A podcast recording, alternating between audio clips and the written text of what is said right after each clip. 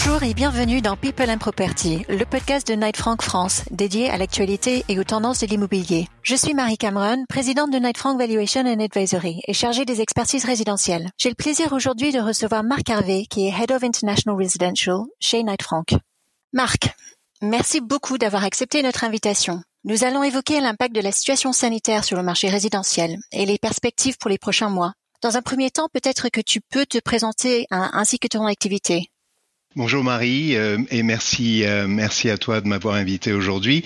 Euh, oui, alors donc en, guise d'introduction, je, je, suis Marc Harvey, donc oui, je suis président au, au, siège de Knight Frank et je, je me dédie au côté résidentiel international. nous avons des au-delà de 500 bureaux de par le monde et mon équipe s'occupe en fait de l'hémisphère ouest et surtout sur les destinations de luxe de vacances balnéaires, euh, Alpes euh, et puis quelques-unes des cités, des, capitales mondiales euh, sur lesquelles nous aussi nous travaillons. Super, donc nous avons vraiment l'expert parmi nous.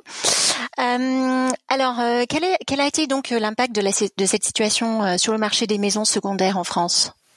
Eh bien, nous avons vraiment vécu une année euh, plutôt extraordinaire, euh, en dépit de, de, tous les tous les challenges que nous avons dû, dû, dû faire face euh, sur le plan personnel, sanitaire, bien entendu, mais sur le plan professionnel, on a vraiment vécu une, une année très très spéciale. Je, en vue du fait qu'on a passé quand même quatre mois plus ou moins en confinement et que les restrictions au niveau voyage international ont été vraiment euh, très très puissante, euh, on a quand même fait, euh, ou quelques-uns de nos bureaux ont eu des années records. Oui, c'est assez remarquable. mais comme tu dis, oui, ça a été une année vraiment extraordinaire pour pour tout le monde, je pense. Est-ce que les critères de sélection des acheteurs ont changé suite à cette à cette crise? Absolument. Je pense que pendant les années, euh, de, les mois de confinement, euh, du premier confinement, on a vu vraiment une, un départ d'une demande qui, qui, la plupart des gens recherchaient beaucoup plus d'espace, des terrains plus grands. Euh, C'est normal d'une certaine façon, rechercher des, des propriétés de, de, plus grande mesure. Aussi, les gens ont dit pris un, pas en arrière et se sont dit euh, cette, cette deuxième maison, cette deuxième euh, maison secondaire devrait être presque aussi bien ou à la même hauteur que la maison euh, primaire. Donc euh, le fait que maintenant on, a, on vit avec cette pandémie, avec ces confinements, je pense que les gens veulent pouvoir sélectionner, se décider où on, reste dans la maison primaire ou on va dans la maison secondaire. Donc l'importance que la maison secondaire remplisse les fonctions d'une maison principale vraiment sont devenues beaucoup plus clés dans, dans les décisions qu'ont pris la, plupart de nos clients. C'est intéressant. Donc, euh, donc vous dites que le que le que le confinement a vraiment eu un réel effet sur euh, sur les critères de sélection et donc euh, une, vraiment une un besoin d'avoir plus d'espace à l'extérieur. Donc, ce confinement a, eu un, un, vrai impact. Même si les gens veulent plus d'espace, ils veulent plus de liberté, plus de nature, ça ne veut pas dire non plus qu'ils veulent être totalement isolés en campagne primordial d'être euh, à, proximité d'un lieu culturel, euh, même voire hôpitaux, soins médicaux. Euh, et bien entendu, euh, il faut absolument avoir euh, un Internet qui, qui fonctionne parce que bon, néanmoins, peut-être qu'on continue son travail hebdomadaire. les enfants veulent faire leur, doivent suivre les courses sur Internet pendant le confinement. Et, et voilà, donc c'est très important que cette maison, ces maisons soient, soient modernes et surtout connectées. Hein. Oui. En termes de, du volume des transactions, est-ce que est-ce qu'il y a un impact sur le volume de transactions avec avec avec les deux confinements en France? Ben, c'est ce qui a été des plus remarquables parce qu'en fait, on a une année qui, qui, qui a seulement duré, enfin, huit mois à peine. Donc, euh, au niveau de, des, des, volumes de transactions, on a néanmoins, on s'est aperçu d'un croissement de, de presque 25% sur l'année 2019, euh, ce qui est remarquable. Et complètement contraire à ce qu'on avait anticipé. Oui, c'est incroyable, complètement inattendu. Euh, et sur les prix, il y a eu un impact? Les prix, euh, par contre, ça dépend des, des, des, destinations, mais en général, on a vu euh, quand même un petit croissement dans la plupart des marchés prime. Euh, mais bon, c'est c'est pas à 100% le cas. Donc euh, ça, dépend vraiment des, des, lieux. Il y a des secteurs où euh, le patrimoine immobilier est très très restricté. Il y a très très peu à la vente. Par exemple, les Alpilles, peut-être Courchevel 1850 une ou deux régions de la Côte d'Azur, il y a vraiment un problème de, produits, d'accès aux produits, mais euh, ces, zones-là ont, donc euh, augmenté au niveau euh, de, nos estimations des, prix de vente. Mais il y a d'autres endroits où il y a beaucoup plus. donc on a vu ça à Paris, on en parlera peut-être un peu plus tard, mais on a vu, c'était la première année où on a vu quand même un croissement du, des stocks, des niveaux de stock sur Paris. Donc ça a créé peut-être un petit plafonnement des prix, une toute petite baisse, mais euh, mais ça sera pas pour longtemps, hein, je pense. On en parlera tout à l'heure. D'accord, ok. Euh, et sur les, fourchettes de prix les plus dynamiques dans les différents secteurs géographiques, quelles sont les fourchettes de prix les plus dynamiques? Donc euh, pour nous, ça a toujours été entre 1 million et 4 millions, disons. On a, on, travaille sur le, secteur prime. Euh, on a beaucoup de chance de, pouvoir y travailler. Ce sont des, des, superbes maisons, bien entendu. On, on est très fiers de cela. Euh, cette année, par contre, on a vu un croissement encore des budgets. Donc, je vous ai mentionné le fait que notre clientèle a, pris un moment de réflexion et, non seulement changé le, le cadre de leur recherche euh, en vue du fait qu'ils veulent plus d'espace, des maisons plus grandes, euh, peut-être un peu plus de prix, de un côté beaucoup plus privé. Euh, et en même temps, ils ont dû quand même augmenter leur leur budget. Donc l'effet net, disons pour nous, si avant notre notre vente moyenne était tournée autour de 2,8, 3 millions, cette année-ci, par contre, on est au-delà de 4,5 donc ce qui est encore plus euh, prodigieux. Et, euh, et, les acheteurs, est-ce que j'imagine qu'il y a eu une baisse de, de baisse du nombre d'acheteurs étrangers? On a vu, bien entendu, euh, que qu'après le confinement, ça a été encore très difficile pour beaucoup d'étrangers de pouvoir se déplacer. Euh, en plus, euh, bon, les gens ne se sentaient pas peut-être courageux, ne voulaient pas prendre trop de risques. Donc, c'est vrai qu'on a vu une diminution de la demande euh, au sein de notre clientèle internationale. Mais par contre, euh, on a vu un, un, un, rebondissement fort de la part du, du, du marché domestique. Donc, euh, sur la France, les Français ont été vraiment les, les, les plus grands joueurs là-dedans. Et euh, donc, euh, à la fin du, du premier confinement, c'était les Français vraiment qui ont eu le choix, entre guillemets, euh, de ce qu'il y avait à la vente, surtout dans le midi. Donc, on a vu un énorme un rebondissement des, des demandes. Au-delà, enfin, certains de nos bureaux ont vu le, le, nombre d'applicants, de, d'acheteurs, doubler depuis 2019 et 2020, ce qui était extraordinaire, considérable. Et, et voilà, c'était vraiment comme un, comme un, on dit the perfect storm en anglais, où euh, tout, tout aboutit, tout s'aligne et voilà. Donc euh, euh, la première vague c'était des Français. Après on a commencé à, voir des, les clients internationaux arriver, nord-européens, quelques Américains, asiatiques, etc. et les Britanniques bien entendu. Et voilà, c'est cette deuxième vague qui a, qui a, qui a suivi et surtout c'est là où les budgets ont commencé à grandir. Et on a terminé l'année à la fin du deuxième euh, confinement avec un rebondissement aussi du super prime. Donc le super prime pour nous, c'est des ventes au-delà de 15 millions d'euros. Et, là, on a eu euh, des, réussites extraordinaires. On ne s'y attendait vraiment pas. Euh, donc un retour de l'acheteur super prime sur des sur Paris, sur la Côte d'Azur, autour du lac de Genève, pardon, lac Léman, en Toscane et, ailleurs d'ailleurs. Mais euh, voilà, donc c'est intéressant de voir un petit peu le, cette recouverte de, de, de, de, de la confiance entre notre entre guillemets de notre clientèle internationale. Effectivement, oui, c'est vraiment remarquable. Et, et, les, et, donc il y a peut-être certains euh, secteurs géographiques qui ont bénéficié plus de la de la situation. Donc vous avez déjà mentionné euh, quelques quelques uns. Euh, les secteurs principales qui ont bénéficié de, de, de la crise oui, c'était donc surtout, c'était surtout la, la, Provence verte, si je peux euh, m'exprimer ainsi. C'était, euh, c'est Vaucluse, euh, c'est le sud-ouest de la France, euh, c'est le l'arrière-pays euh, de la Côte d'Azur, Châteauneuf, Mougins, le côté la, la, presqu'île de Saint-Tropez, Varoise, sur les hauteurs. On a un peu plus d'espace, on a la vue, on, on, peut vraiment bénéficier de, de du côté balnéaire, la plage, etc. Mais on a un petit retrait. et, c'est là vraiment une différence parce que l'année précédente, on a, vu beaucoup plus de ventes d'acheteurs intéressés par, disons, Cannes, Cannes, euh, le côté euh, Valoris, euh, Californie, et les gens maintenant sont beaucoup plus prêts à, se retirer pour obtenir un peu plus d'espace, peut-être un hectare, 500, 600 mètres carrés, plutôt que se compromettre, un, compromis à, à, à 200, 300 euh, sur un petit terrain où on est, on est bien conscient des voisins quand même. Donc euh, un petit changement là.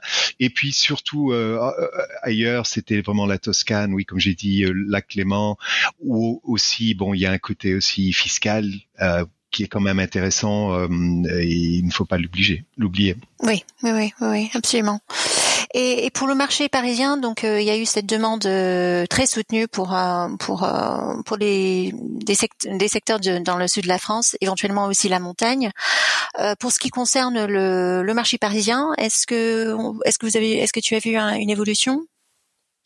Je oui, euh, surtout que c'était une année où les étrangers étaient manquants. Donc, euh, on a vu euh, un croissement du stock, des niveaux de biens qui étaient qui, sont venus à la vente. Donc, c'était la, première année qu'on a vu ça depuis quand même pas mal de temps. Je pense que la dernière fois qu'on a vu un, plus de stock que d'acheteurs, on, on, doit remonter au-delà de 10 ans, donc euh, ça remonte assez loin.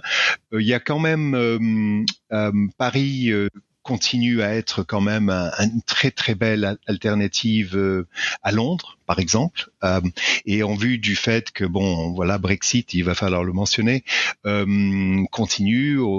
je pense que Paris, entre autres cités européennes, vraiment attire un, un, certain, une certaine clientèle étrangère, qu'on soit.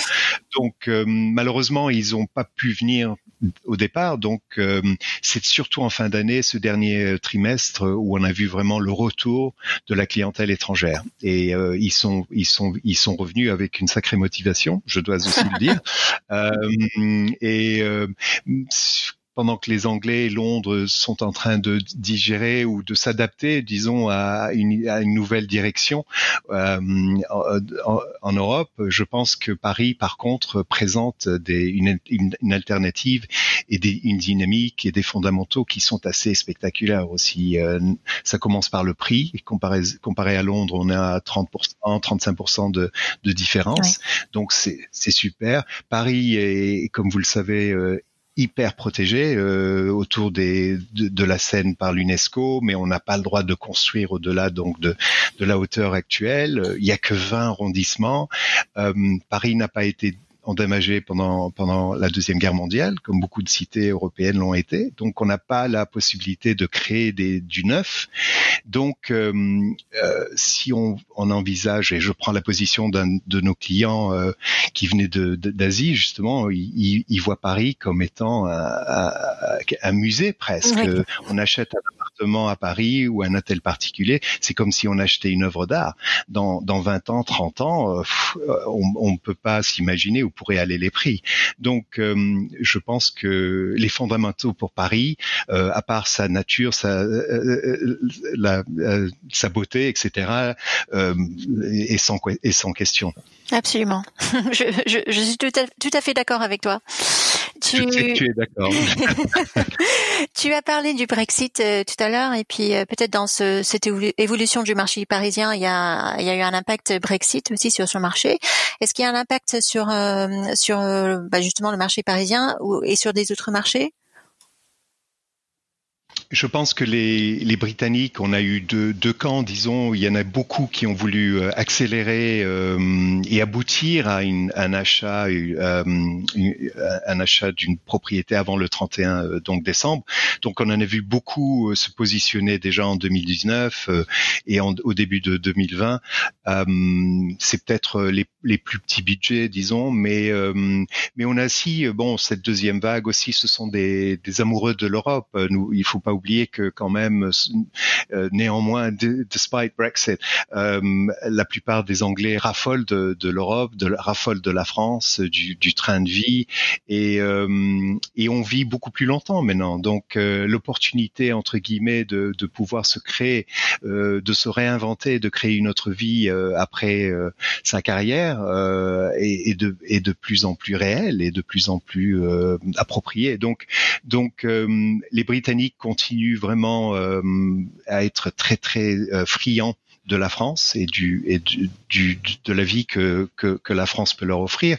Euh, même si cette année on a vu une petite baisse, bon, on, tourne autour d'un tiers maintenant de notre demande revient de, du client britannique ou, londonien. comparé à peut-être à 5 ans, c'était on était peut-être au-delà de, de 55-60% même. Donc donc ça il y a eu un changement. Mais bon, ces Britanniques sont replacés, ne l'oublions pas, par des Français, des Belges, des Scandinaves, des Américains, des, Russes, etc., qui, qui les replacent.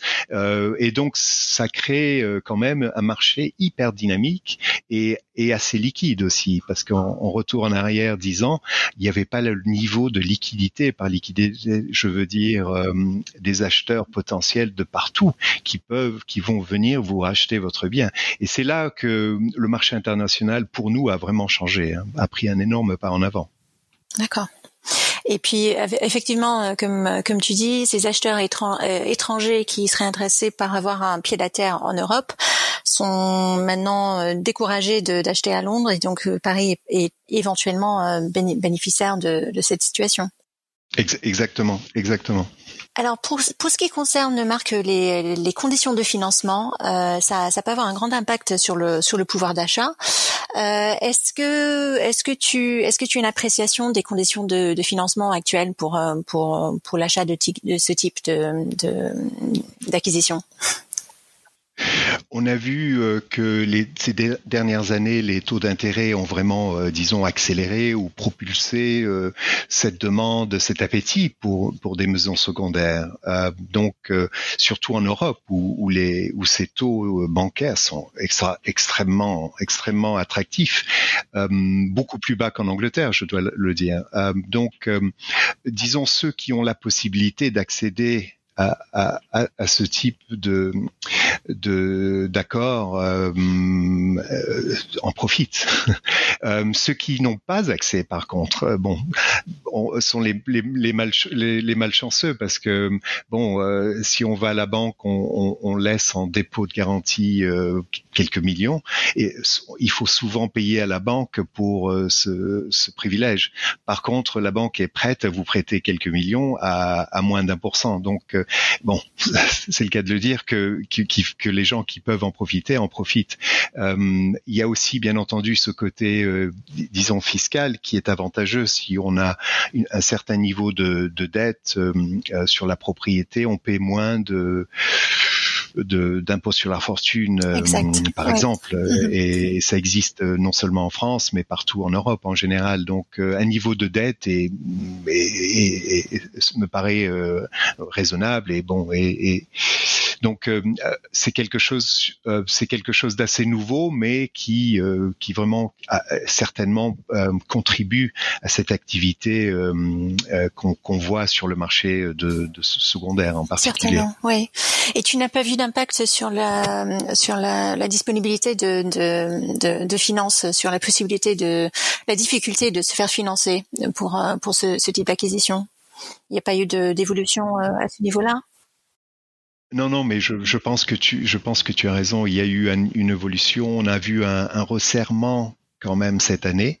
Euh, ces resserrements viennent euh, particulièrement des banques euh, euh, françaises et des banques, ce qu'on appelle, ce que j'appellerais en anglais the high street banks, c'est les banques donc nationales, les qui qui ont qui sont en train de resserrer un petit peu leur leur leur, leur demande de, et leur dossier. je pense qu'il y a une petite crainte quand même que bon le, le côté de liquidité que qu'envisagent les banques en, en, dans l'avenir va peut-être être sous pression, mais c'est plutôt, ça revient de la pandémie plutôt que du de leurs doutes sur le, le marché immobilier, je pense. Euh, mais euh, ce qu'on voit par contre, c'est qu'ils sont replacés avec grande joie par les banques privées. donc, ce sont des banques privées, ce sont des hedge funds qui sont par contre eux très très liquides et sont ravis de prêter à ces niveaux-là parce qu'en fait, quoi d'autre faire avec ce, ces niveaux de capitaux? euh, qui, qui, qui, qui existent aujourd'hui. Tu as dit tout à l'heure, Marc, que, que vous avez fait une année vraiment exceptionnelle cette année. J'imagine que, euh, que, que vos agences, euh, vos agents ont dû s'adapter euh, à la situation. Euh, comment est-ce que Night Frank Sales a, a, su s'adapter à, à la situation cette année? Ben, ça, a été, ça a été extraordinaire. On a vraiment vu euh, le meilleur de, de, de, de nos employés, euh, ce côté euh, vraiment euh, de résistance, enfin, parce que ça n'a pas été facile au niveau personnel ni, euh, ni commercial, mais, mais vraiment une dédication absolue à, à, leur, à leur objectif. on a dû se réinventer, bien entendu. La technologie, on a dû apprendre à faire notre métier. la technologie est devenu donc a pris une place euh, encore plus importante au sein de notre euh, nos activités et euh, on a fait pas mal de ventes à distance. Donc des des virtual sans tours des, des, sans visite des, des zoom viewings. Et un des exemples les les plus remarquables qui qui me vient à l'esprit là c'était une dame qui habite Sydney en Australie et qui qui voulait acheter un chalet à Megève. Donc on a fait une vente, on a fait euh, une visite virtuelle, euh, on a fait tout le tour de la maison, on a pris bien trois heures pour voir tous les recoins, enfin derrière les, ouvrir les placards, enfin bon, c'était un une très très belle visite et, elle a acheté le, le chalet au prix de présentation. C'est incroyable. Ouais, deux. Et, bon, il y a quelques exemples comme ça, donc où la technologie a replacé, disons, le, le, la, nécessité de venir, euh, de visiter. Bon, c'est quand même, euh, c'est quand même rare. Hein, ces, ces, maisons secondaires, euh, il y a un côté vraiment cœur, euh, coup de cœur qui est qui est important aussi. Euh, bon, c'est c'est pas un investissement strict, c'est le, le train de vie, le lifestyle est, très important. Donc euh, difficile de, de, de capter tout ça dans une visite vidéo, mais bon, elle était confiante, elle connaît je me gève, bon, c'était bon pour elle. Mais mais oui, on a vu quelques exemples de ce type-là. Je pense que le, on a aussi, disons investi énormément dans la communication entre nous parce que bon, on, on va d'un jour au lendemain sans se voir, sans pouvoir faire de visites euh, physiques, etc. Donc, euh, on a commencé à faire des des appels euh, journaliers en début de journée, en fin de journée. On a, ou possible, communiqué euh, avec notre clientèle aussi en faisant des podcasts euh, informatifs, des, des, des, des, séances d'investissement comme celui-ci d'ailleurs. Hein. Et, et donc les gens ont beaucoup apprécié, disons, cette nouvelle formule de, de travail, de communication. Les gens ont plus de place entre guillemets pour pour, pour pouvoir s'approcher nous, sans pour autant que nous ayons besoin nécessairement de les, euh, de les appeler euh, constamment par téléphone. Donc, euh, disons, cette, avec un peu plus de temps sur leurs mains, euh, ils ont ils se sont approchés de nous plus naturellement et donc euh, voilà on a on a changé un petit peu notre approche à ce niveau-là. Mais mais c'est surtout la technologie qui nous qui nous a épaulés cette année. Absolument. Pour que les échanges soient plus fluides et, et, ont ça vous a soutenu dans votre activité tout tout au long de l'année. Absolument. Et comme tu le sais, on a un département euh, qui fait euh, un, travail extraordinaire sur la communication. on a notre research department qui qui est qui est globalement connu, qui qui aussi a travaillé très très très très prochement de, de mon équipe et il s'alignait à nous chaque matin sur les appels qu'on faisait avec le, les réseaux, avec mon équipe, avec le réseau européen et, et mondial. Donc, ce, on n'a jamais été aussi bien connectés, en fait. Euh, D'habitude, euh, on est tous dans un même bureau, mais on se voit une fois tous les deux semaines. Par contre, là, on était euh, totalement séparés, mais on se voyait tous les jours et on pouvait parler de, stratégie, de marché, de marketing, etc. Donc euh, ça a très très très bien fonctionné. Hein. On, a on a on est très surpris. Hein. Ah, c'est super, bravo, bravo pour tout ce tout ce beau travail. Alors la question clé, euh, comment est-ce que comment est-ce que tu envisages l'évolution du marché pendant les prochains mois? Si euh, tu m'avais posé la question il y, a, il y a un an, enfin il y a, il y a neuf mois, euh, j'aurais eu une, une réponse euh, certainement peut-être très sobre en vue de ce que de l'inconnu, mais mais mais on a on a pu défier la gravité et donc je pense qu'il y a toujours un, côté où on est un peu inquiet parce que notre marché dépend vraiment d'un sentiment de confiance. Euh, cette confiance vient du fait que bon, l'économie marche, euh, les emplois sont en croissance, euh, que que les, bourses sont en, en, en monte, grimpent, que qu'il y ait une politique sobre et, et inclusive, inclusive et et, donc euh, voilà, on est, on est, on arrive maintenant dans, dans la deuxième stade de, de, ce, de cette pandémie. On a quelques mois là où le vaccin va être euh, déployé.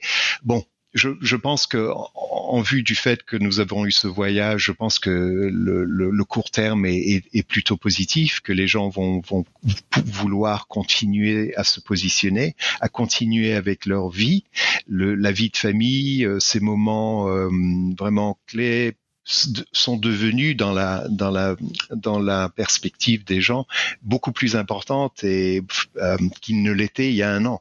Les gens ont pris ce moment de réflexion et se sont dit il faut qu'on investisse dans la famille, euh, les mémoires, enfin etc etc. Donc je pense que ce ce, ce cette, euh, cette, trajectoire va continuer et que qu'on verra ça euh, euh, évoluer en 2021.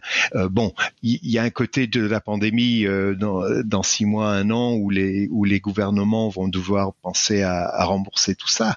Et bon, à ce moment-là, il y aura une dynamique qui, qui, viendra s'ajouter à celle-ci. Et, et c'est cette dynamique-là disons que, que je, je, crains un petit peu. Mais bon, c'est seulement, euh, on, on, en saura un peu plus d'ici la fin de l'année, je oui, pense. C'est très difficile d'avoir de la visibilité sur euh, ce qui va se passer l'année prochaine. Mais, euh, mais comme tu dis, euh, bah, ça, ça, relie un peu ce que tu disais tout à l'heure avec euh, des, des, une question de, de, de, revoir les priorités, de mettre en avant bah, la famille chez soi. Et, et puis, ce sont peut-être des changements qui sont plus pérennes. Euh, mis à part euh, ce qui ce qui se passe euh, l'année prochaine, ce sont peut-être euh, des, des, changements changements de comportement et changements de, de, de perspective. Euh, alors, Marc, si, si tu avais, toi, la possibilité d'acheter un bien à Paris, aux Alpes ou sur la Côte d'Azur pour un budget illimité, où achèterais, où achèterais-tu et quel type de bien? Euh, oui, on me, on me pose souvent cette question et, et, et, oui, j'ai toujours, euh, je crée beaucoup des ennemis euh, au, sein du, du, réseau quand je réponds, euh, quand je réponds toujours sur le même, euh, le même sujet. Je, je pense que je retourne au, vraiment aux, aux, fondamentaux qui, qui font que Paris euh, est une cité, une, une capitale vraiment unique euh, et qui a euh, oui, qui a des atouts extraordinaires, qui, qui attire une communauté internationale euh, de tous les échelons, euh, dans toutes les cultures, euh, sur tous les sur tous les points. Donc, je, pour moi, c'est Paris. On n'en fait plus, on peut plus en faire. il faut que ce soit Haussmann ou, ou, avant, et et, et dans un des arrondissements, bon, les plus côtiers. ce que j'aimerais, si j'ai la possibilité, si j'ai le choix, bien entendu, une vue peut-être d'un monument ou deux, d'un parc, mais bien central quand même. voilà, je pense que là, et puis on oublie pendant 10 ans, 20 ans, et je pense qu'on sera assez surpris euh, du, croissement euh, de, son patrimoine. Très bien. Euh, Marc, merci infiniment pour euh, pour ta participation aujourd'hui. Ça a été un, réel plaisir de te recevoir et ça a été fort intéressant, j'espère pour tout le monde qui avait qui va écouter ce podcast. Eh ben Marie, c'est moi qui te remercie. Merci d'avoir pensé à, nous. Et puis, euh, j'espère que ça aura été utile. Je m'excuse de mon, mon, français qui est un petit peu, euh, mais euh, j'espère que tout a été clair. Bien entendu, si euh, votre clientèle veut plus d'informations, vous savez où nous trouver. Absolument. Merci Marie. Absolument. Et ton français est impeccable. Et on se on se rejoint dans cette dans cette difficulté. donc, bah merci merci encore. Je vous dis euh, je vous dis à tous à très bientôt pour, pour un nouvel épisode de People and Property. Si vous avez aimé ce podcast, n'hésitez pas à le partager autour de vous.